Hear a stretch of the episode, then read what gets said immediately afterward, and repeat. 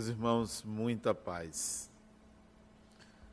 O tema da vida espiritual passa pela compreensão do que é o Espiritismo, de como esta doutrina nasceu. Mais do que a doutrina, a religião em que se constituiu o Espiritismo as religiões, elas em geral nascem a partir de eventos considerados sobre-humanos, sobrenaturais. Com o Espiritismo se deu algo diferente. Como vocês devem lembrar, o Espiritismo surgiu no século XIX precisamente a 18 de abril de 1857. E ele surgiu diferentemente das outras religiões. Porque os fenômenos espíritas sempre existiram. E àquela época eles alcançaram uma espécie de apogeu na Europa, na Europa, nos Estados Unidos, faziam-se reuniões para se dialogar com os chamados espíritos. Não foi um evento em particular que fez surgir o espiritismo, nem foi a partir de uma pessoa, um médium, um missionário, alguém que foi recebeu uma revelação. Não foi assim porque o fenômeno se espalhava no mundo inteiro. Pois bem, ao invés de surgir uma revelação para o indivíduo, como foi com os Dez Mandamentos para o judaísmo, como foi o cristianismo que surgiu a partir de um indivíduo, Jesus, no Espiritismo, coube a um pesquisador, a um pedagogo, a um professor, estudar e pesquisar o fenômeno espírita, os fenômenos mediúnicos. Ele não recebeu uma revelação, ele não recebeu uma doutrina e escreveu. Ele resolveu pesquisar e o mais interessante do Espiritismo é que o conteúdo doutrinário surgiu a partir do objeto de investigação.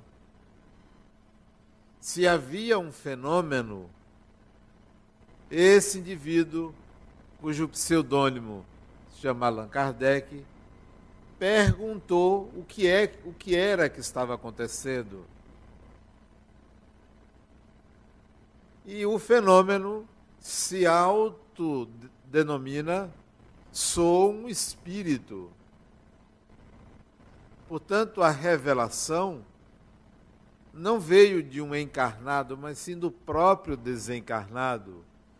E não foi um só, milhares de personagens, de pessoas já desencarnadas se autodenominaram: eu sou fulano, eu sou ciclano, os espíritos vivem desta ou daquela maneira.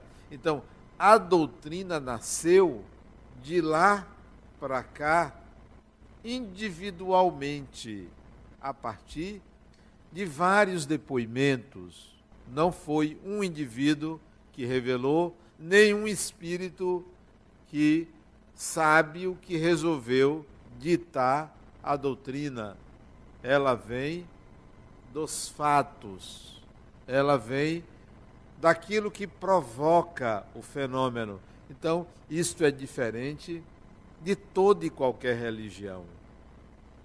Não foi Allan Kardec quem criou o Espiritismo, não foi este ou aquele médium quem trouxe os ensinamentos espíritas. Então, quando o Espiritismo afirma existe uma dimensão espiritual, existe uma realidade espiritual, existe uma vida espiritual, isso não é uma teoria construída por uma pessoa encarnada. Isso vem dos fatos. Ah, bom, então existe de fato algo, uma realidade após a morte do corpo físico.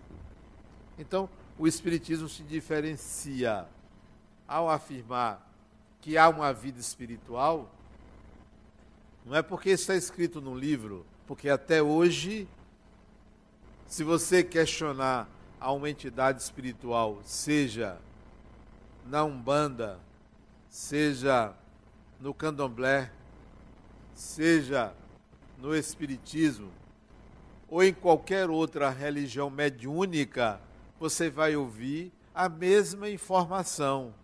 Há uma realidade extrafísica, há uma realidade espiritual. E cada espírito vai dizer como vive, aonde vive, o que faz, o que não faz. Então a afirmação há uma vida espiritual não é uma teoria. Isto vem de informações a partir de vários médios em qualquer religião. Recentemente assisti a um filme que conta a vida da famosa mística mexicana Juana Inês de la Cruz. E interessante que aquela época, século XVII, por volta de 1670, no convento onde ela fez as, os seus votos, havia uma freira paralítica, colega dela do convento, que os poderosos, os políticos daquela época.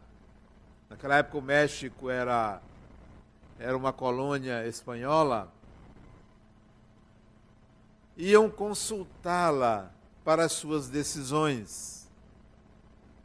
E ela entrava em transe, esta freira Jerônima entrava em transe e dava as informações a seus consulentes. Isso em pleno convento, século XVII. Então, isso não é uma prática nova, não foi inventado pelo Espiritismo, isso está na humanidade. A vida espiritual, então, é uma revelação coletiva. A questão é, por que que nós viemos de lá e nem sempre acreditamos, nem sempre temos uma ideia, ficamos ao sabor da dúvida, ou perguntando aqui e ali, aceitando interpretações dessa ou daquela religião. Por quê? São vários os fatores que interferem para as nossas dúvidas em relação à vida espiritual. O primeiro deles, e mais importante, é que quando retornamos a um novo corpo, recebemos um novo córtex, um novo cérebro. E todos sabemos que qualquer pensamento, ideia que o espírito tenha passa pelo cérebro. O cérebro é o veículo de manifestação do Espírito. É como este microfone. Quem está me assistindo pela internet, se eu desligar o microfone, não vai ouvir nada do que eu estou falando. Mesmo que eu continue falando, a pessoa não vai entender porque o aparelho não transmite o cérebro está para o espírito, como o internauta, ou como este aparelho, este microfone está para o internauta.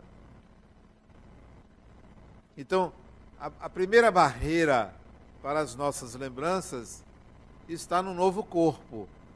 que não tem ainda as informações necessárias. Seria possível o espírito passar as informações precisas que tem para o novo corpo? Sim.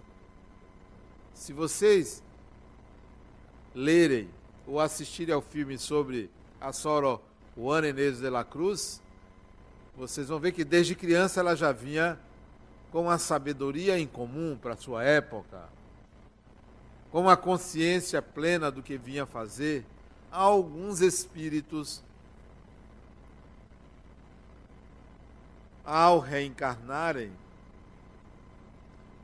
trazem com nitidez, com uma precisão enorme, o seu passado. Porque já se veem determinados. A grande maioria não. Isso não significa que essa grande maioria não comece a despertar para trazer o seu passado para o presente.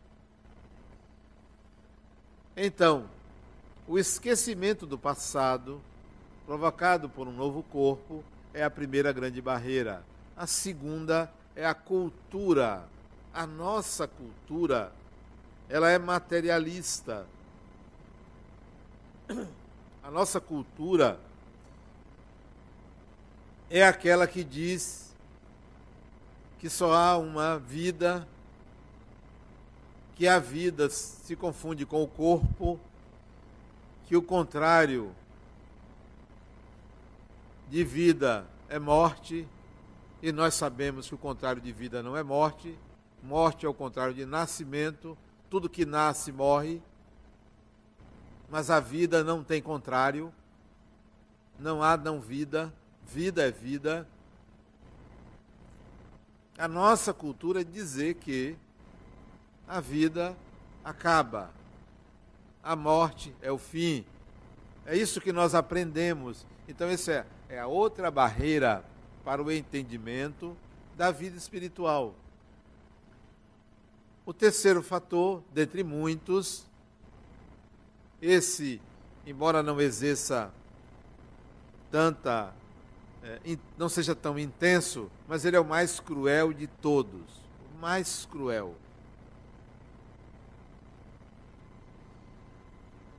é que nós, ao analisarmos a vida espiritual, isto é, a continuidade da vida após a morte do corpo, nós o fazemos segundo um critério moral. Moral. Então, quando pensamos na continuidade da vida após a morte do corpo, a gente começa a pensar: e aí, será que eu vou sofrer? Será que os meus erros vão ser contabilizados, os meus acertos? Nós começamos a pensar moralmente. E isto limita uma compreensão precisa do que vai acontecer quando deveríamos fazer a seguinte reflexão.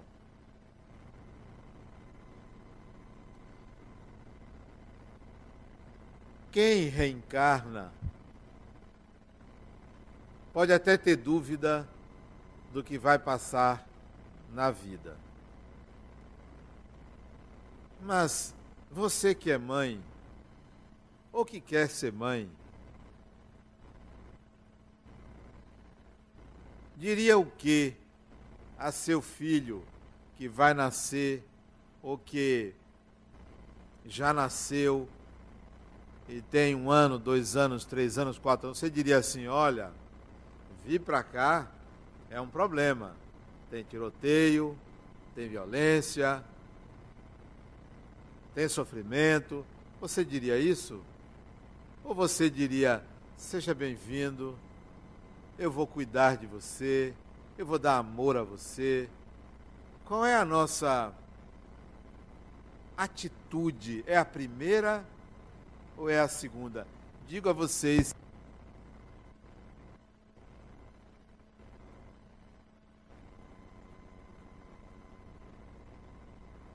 Falei tanto que o microfone foi embora.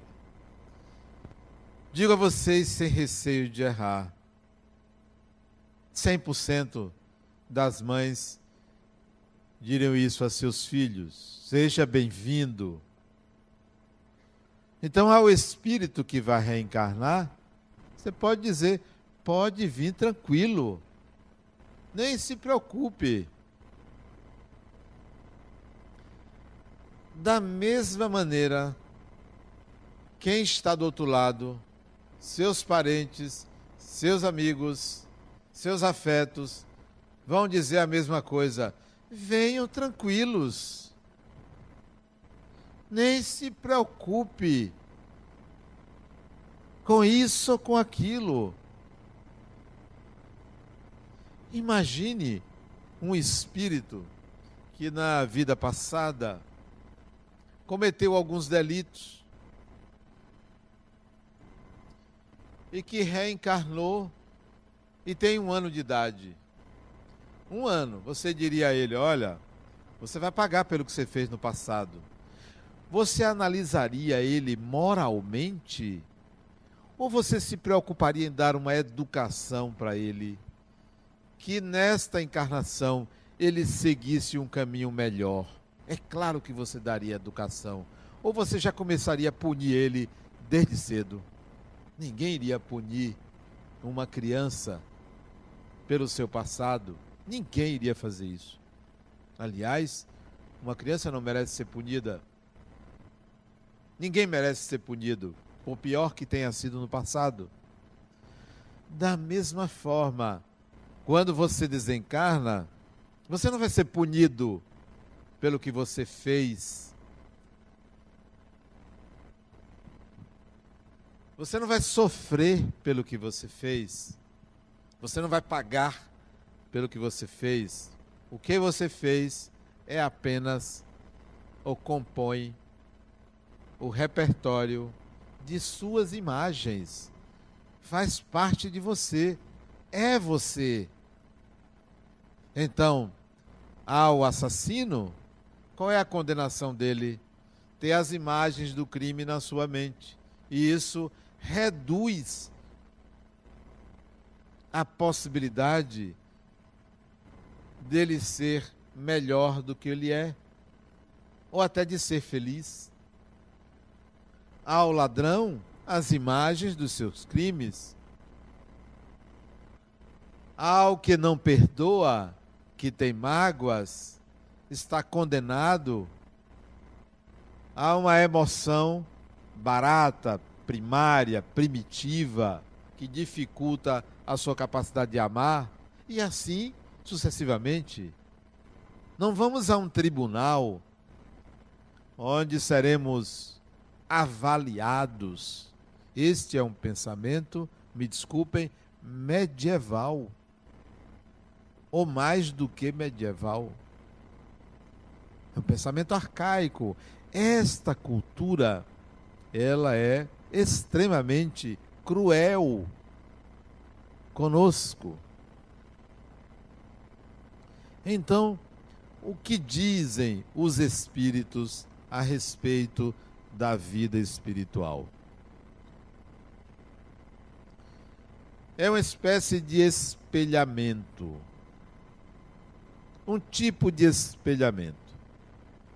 Só que é um espelhamento que tem detalhes mais relevantes. A que me refiro? Nós reencarnamos coercitivamente. A grande maioria reencarna coercitivamente.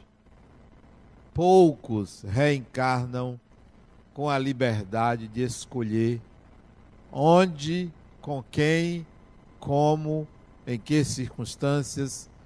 Pouquíssimos. A grande maioria reencarna obrigatoriamente. Reencarna, nós reencarnamos em grupos mais ou menos afins. Por que mais ou menos? Porque você vai encontrar famílias, até de poucos membros, em que há divergências de objetivos, de valores. Você pode ter uma família de pai, mãe, dois filhos e esses dois filhos terem valores diferentes. Ou o pai ter um valor, o filho ter outro. Ou a mãe ter um valor e uma filha ou um filho ter outro valor. Até de caráter. Então, é mais ou menos em grupos afins, porque nós encontramos divergências significativas dentro da família. A família não é aquele grupo homogêneo que nós queríamos que fosse. Ainda é de espíritos que precisam contracenar uns com os outros. Então, a, a sociedade humana encarnada as famílias, as cidades, os países, são grupamentos de espíritos mais ou menos afins. Mais ou menos afins. Quando desencarnamos, o espelhamento é que nós vamos viver também em sociedades. É esse espelhamento. Mas não é mais ou menos afim. É mais afim do que menos. Nós nos reunimos em clãs, em grupos de espíritos por afinidade. Por afinidade. Eu me preocupo, fazendo uma piada, eu me preocupo com a torcida do Bahia. Porque eles vão se reunir do outro lado também porque são afins. É uma torcida grande. Então nós vamos ter grande quantidade de espíritos torcedores do Bahia do outro lado e uma pequena quantidade torcedora do Vitória. Fecha parênteses. Nós nos reunimos por afinidades. Mas que afinidades são essas? Certamente não é porque joga futebol, ou porque torce para isso para aquele time. Certamente não é porque gosta de vestir azul, vestir vermelho amarelo? O que são afinidades? O que que nos une de fato no mundo espiritual? Qual é a principal afinidade que faz com que a gente encontre e reencontre aqueles espíritos que nos são afins? Pense em sentimento. Não é o que eu sinto por uma pessoa que me faz reencontrá-la. É a qualidade dos meus sentimentos pelas pessoas que me faz me unir a pessoas que tenha a mesma qualidade de sentimentos pelas pessoas. Então, o critério de afinidade é a qualidade dos sentimentos. Então veja que é um critério ligado ao coração. Ao coração. Não é o nome de família. Não é a cidade, não é o país. É a afinidade pela qualidade dos sentimentos. É a afinidade pelos valores cultivados, já integrados a você. Valores são uma espécie de virtudes. Valores é uma espécie de ética. Ética. Valores são princípios, eu não chamo de morais, mas princípios éticos em relação a pessoas, em relação à natureza, em relação à vida, em relação à sociedade. Então, nós nos reunimos mais por afinidades, menos pelos laços consanguíneos, pelos laços de família terrena. Você pode desencarnar aqui em Salvador e retornar a uma sociedade espiritual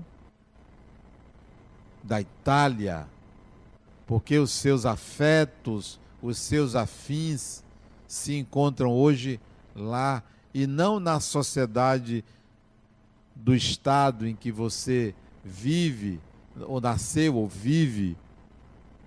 Então nós nos reunimos no mundo espiritual em sociedades, independentemente da cultura terrena, independentemente da família terrena, porque nós nos associamos por afinidades de longo prazo, por tendências.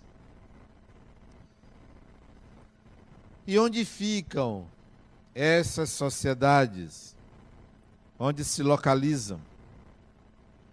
A questão do espaço, espaço, tempo, como dizia Einstein, é relativa. Não vamos pensar que a sociedade espiritual está restrita a um lugar. Mas elas se situam para os bilhões de encarnados. Quantos somos hoje? Quantos bilhões de humanos tem no mundo? Sete bilhões.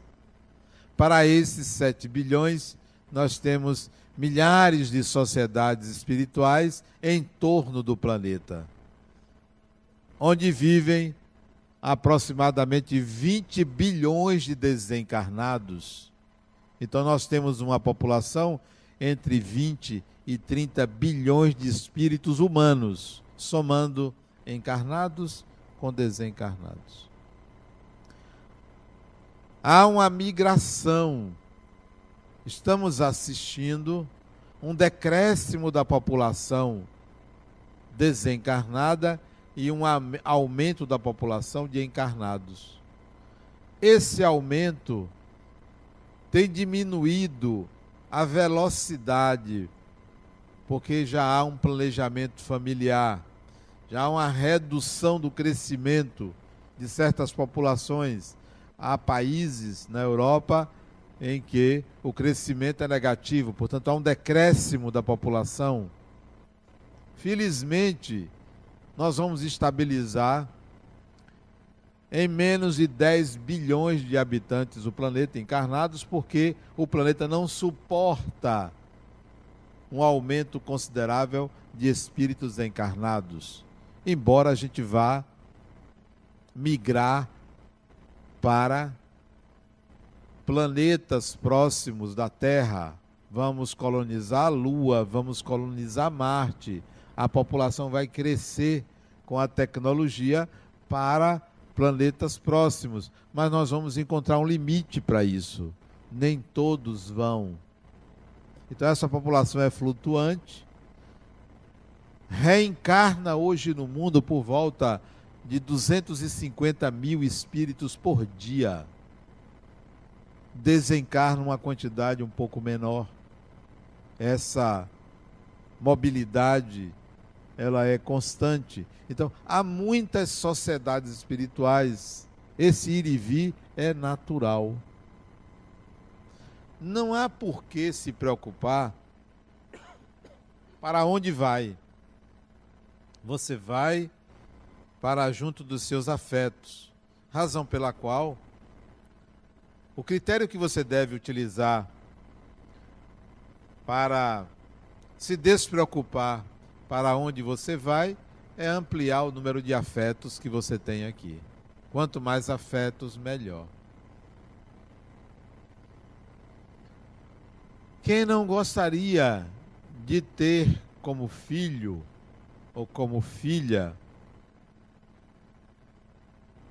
um Santo Agostinho, um São Tomás?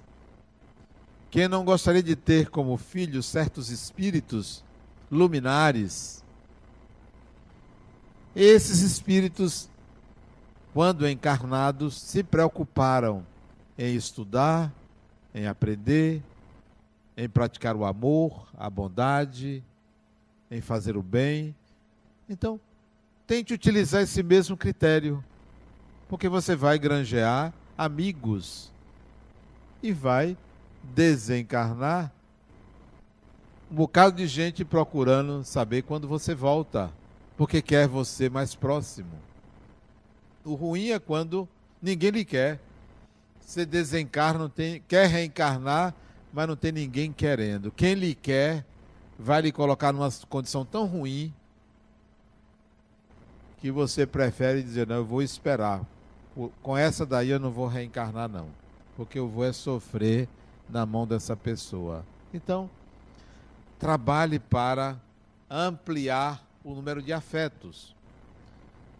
As sociedades espirituais, então, são semelhantes a nossa, eu falei um espelhamento.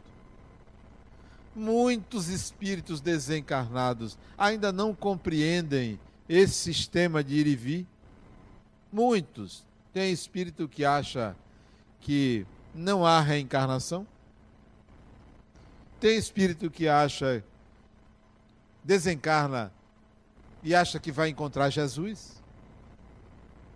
Tem outros que espera que as trombetas toquem para o juízo final.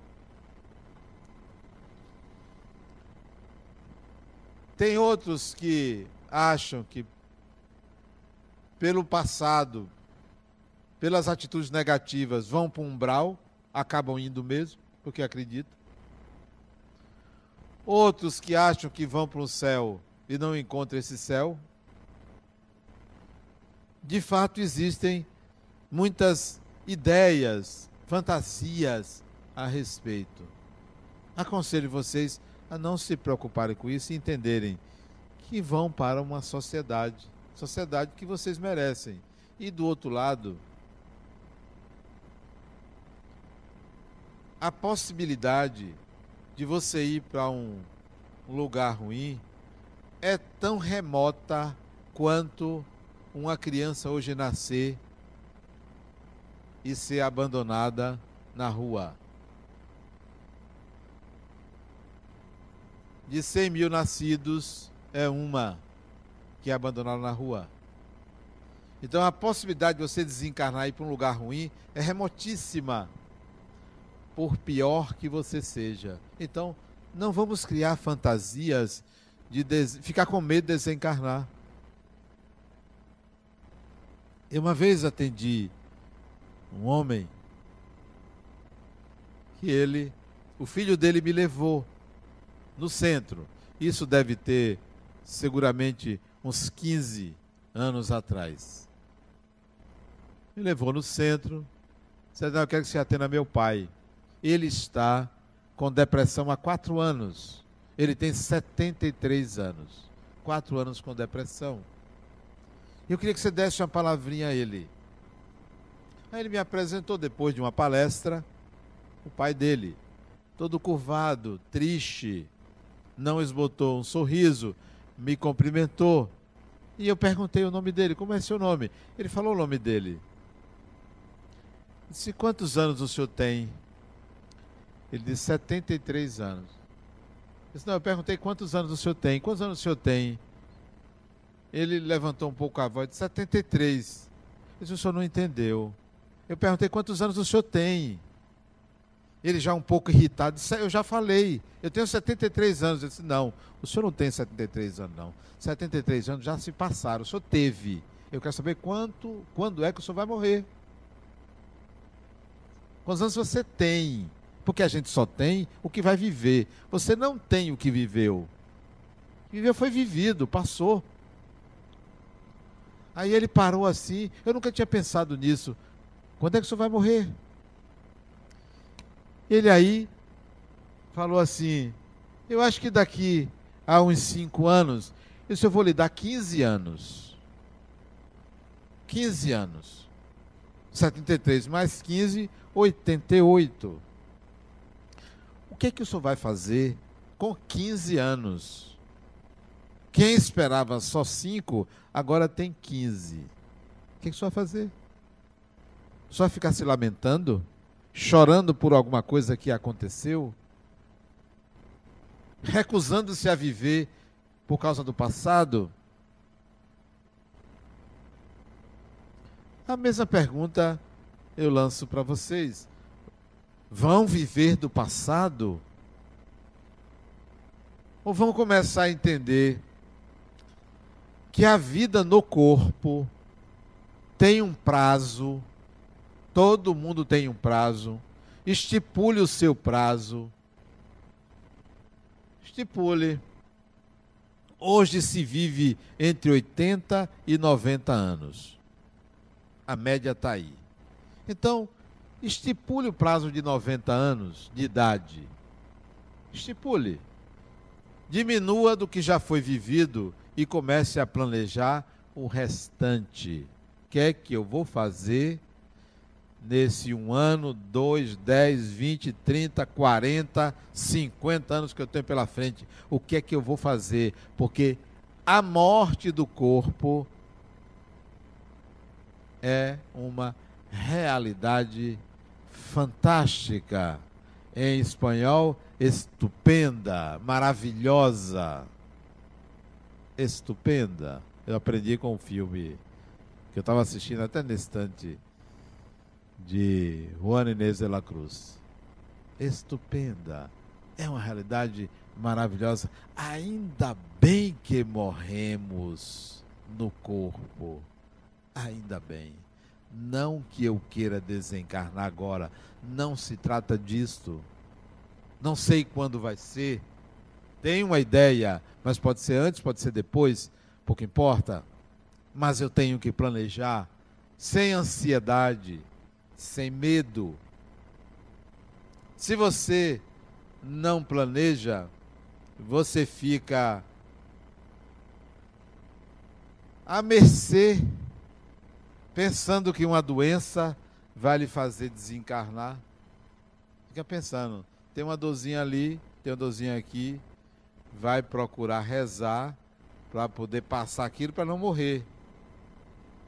Não é assim que acontece. Quando de fato você for desencarnar, você vai saber quando, minutos antes, horas antes. Então, não é por aí. Passou 24 horas, é, não vai ser dessa vez. Vou procurar um médico, vou resolver meu problema de saúde, não vou pensar que vai ser agora. Planeje para 90 anos. Depois de 90 anos é teimosia. Não precisa ficar encarnado. Queira ir logo para rever seus amigos, porque essa altura uma pessoa de 90 anos já foi muita gente na frente, já está com saudade de quem foi. Então, não precisa ficar mais tempo. Digo isso para a gente desencanar em relação à vida espiritual. É a vida do espírito é muito melhor do que a vida aqui no corpo, porque não tem as limitações culturais. Não é nem limitações físicas. Porque é maravilhoso estar no corpo físico, as sensações. É maravilhoso. Essas são as limitações culturais, a ignorância. A ignorância que ainda temos em relação ao espiritual. Não é só em relação ao depois da morte, não. Ao contato com os espíritos, uma ignorância muito grande. É ruim por isso. É ruim porque a gente quer lidar, quer planejar, quer pensar a longo prazo e vem uma pessoa e quer apenas ter sua casinha, seu carro, sua aposentadoria e acha que isso é a finalidade da vida. Olha que coisa pobre. Ou então não, eu eu tô feliz, realizada porque eu criei meus filhos. Então a vida, o objetivo da vida é a maternidade. Então, quem teve muitos filhos é mais realizado do que quem teve poucos. Se a maternidade realiza, não, eu estou realizado porque eu é, alcancei tal cargo. Então a finalidade da vida é o poder? Nem poder, nem maternidade, nem uma coisa específica. Então, quando você se depara com pessoas que têm horizontes limitados, fica difícil você pensar, você é, se se igualar a alguém que está pensando pequeno, muito pequeno, tão pequeno que lhe atrapalha, tão pequeno que você fulano, eu não estou brigando com você, eu não estou disputando com você. Não é a minha vida não é isso aí. Você quer esse lugar? Tome, fique. Pode ocupar, porque eu não estou disputando nada com ninguém. O grande inimigo que existe na minha vida sou eu mesmo, são minhas limitações. Não é uma pessoa. Quem ainda tem inimigo numa pessoa é muito mais limitado do que a pessoa. Porque se seu obstáculo é alguém, você ainda não entendeu que você projeta na pessoa quem você é. O obstáculo é interior. O grande inimigo nosso mora dentro de nós. A vida espiritual, a percepção da vida espiritual, dá, nos dá uma ampliação da consciência. E eliminamos o medo da morte. não tenho medo da morte. Pode ser agora, semana que vem. Porque deixar o corpo é deixar afetos. Deixar o corpo é encontrar afetos. Há afetos do lado de lá, há afetos do lado de cá. Eu uma vez estava conversando, eu tenho três filhos, estava conversando com minhas duas filhas. Estávamos na cozinha e eu disse a elas: Minhas filhas, eu estou com saudade do que eu estou vivendo com vocês. É tão bom reencarnar ao lado de vocês. É tão bom tê-las como filhas que eu já estou com saudade disto. E um olhou assim para mim, meu pai, não pense assim. Nós vamos continuar muito tempo juntos. Eu disse, muito mais tempo do que você imagina. Mas eu tenho saudade do agora. Você sabe por quê?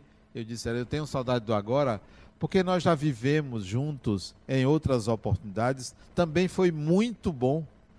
E cada vez tem sido melhor. Eu tenho saudade. Mas eu sei que nós teremos muitas outras experiências tão boas, tão gostosas como agora. Então, às vezes, bate uma saudade do mundo espiritual, do que foi vivido e do que será vivido. Dá uma saudade. Porque é gostoso quando você vive ao lado de pessoas que você ama. Não é bom você viver ao lado de quem você ama? Como eu amo muito minha família, tento estender o amor em família para o amor às pessoas além da família, que é maravilhoso estar no corpo. É maravilhoso viver essa experiência, mas também é maravilhoso estar fora do corpo, porque sei que vou encontrar muitos entes queridos, não apenas os que já foram, mas os que ainda não retornaram de muito tempo atrás, ou os que retornaram e eu não reencontrei nesta encarnação. São espíritos afins. Vivemos em sociedades espirituais em cidades espirituais, com pessoas que vibram, que trabalham para que a nossa encarnação seja bem sucedida.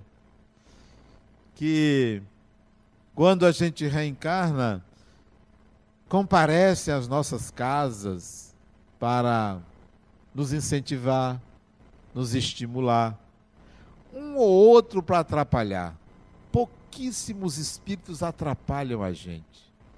Pouquíssimos. Nós somos muito mais atrapalhados do que nos atrapalham. A nossa ignorância nos atrapalha. Criamos fantasmas. Criamos barreiras onde não existem. A quantidade de pessoas desencarnadas que nos ajuda é muito maior do que aqueles que nos atrapalham. É muito pouca gente. Se você sair na rua e acontecer de você morar no Espírito Santo, e tiver um grupo de pessoas saqueando uma loja, será que você saquearia também? Se na sua casa não tivesse o que comer e fosse uma loja de produtos de alimentos? Digo a vocês, provavelmente. Todos ali sintonizam com uma onda, com uma rave, sintonizam com uma ideia de sobrevivência. Não são marginais. Talvez um ou outro seja. E talvez um ou outro diz: não, mesmo eu com fome, eu não vou fazer isto. Porque a mentalidade coletiva costuma influenciar a mentalidade individual. Parta então do princípio que a maioria faz o bem, desde que cada um esteja sintonizado com o bem que existe em si. Eu não faço o bem porque todo mundo faz o bem. Eu faço o bem porque é bom para mim. Eu não faço o mal porque todo mundo faz o mal. Eu faço o mal porque eu ainda sou uma pessoa má. Então, vamos pensar assim do mundo espiritual. A maioria pensa no bem. Nós é que nos atrapalhamos com uma série de fantasias que criamos em relação à vida espiritual, porque fomos condicionados a uma ideia moral de céu e inferno, de demônio, de outras figuras criadas pela imaginação popular, gerada pela ignorância do espírito. Desde que o espiritismo surgiu, no século XIX, nós estamos percebendo uma invasão de conhecimento espiritual, um, cres um crescente de entendimento sobre a vida espiritual. E aí cabe a nós entrarmos nessa nova onda, nos educarmos para que essa sociedade se melhore, se perceba como constituída de espíritos imortais que somos todos nós. Mais do que acreditar que existem os espíritos, precisamos nos relacionar com eles na condição também de espíritos imortais. Muita paz.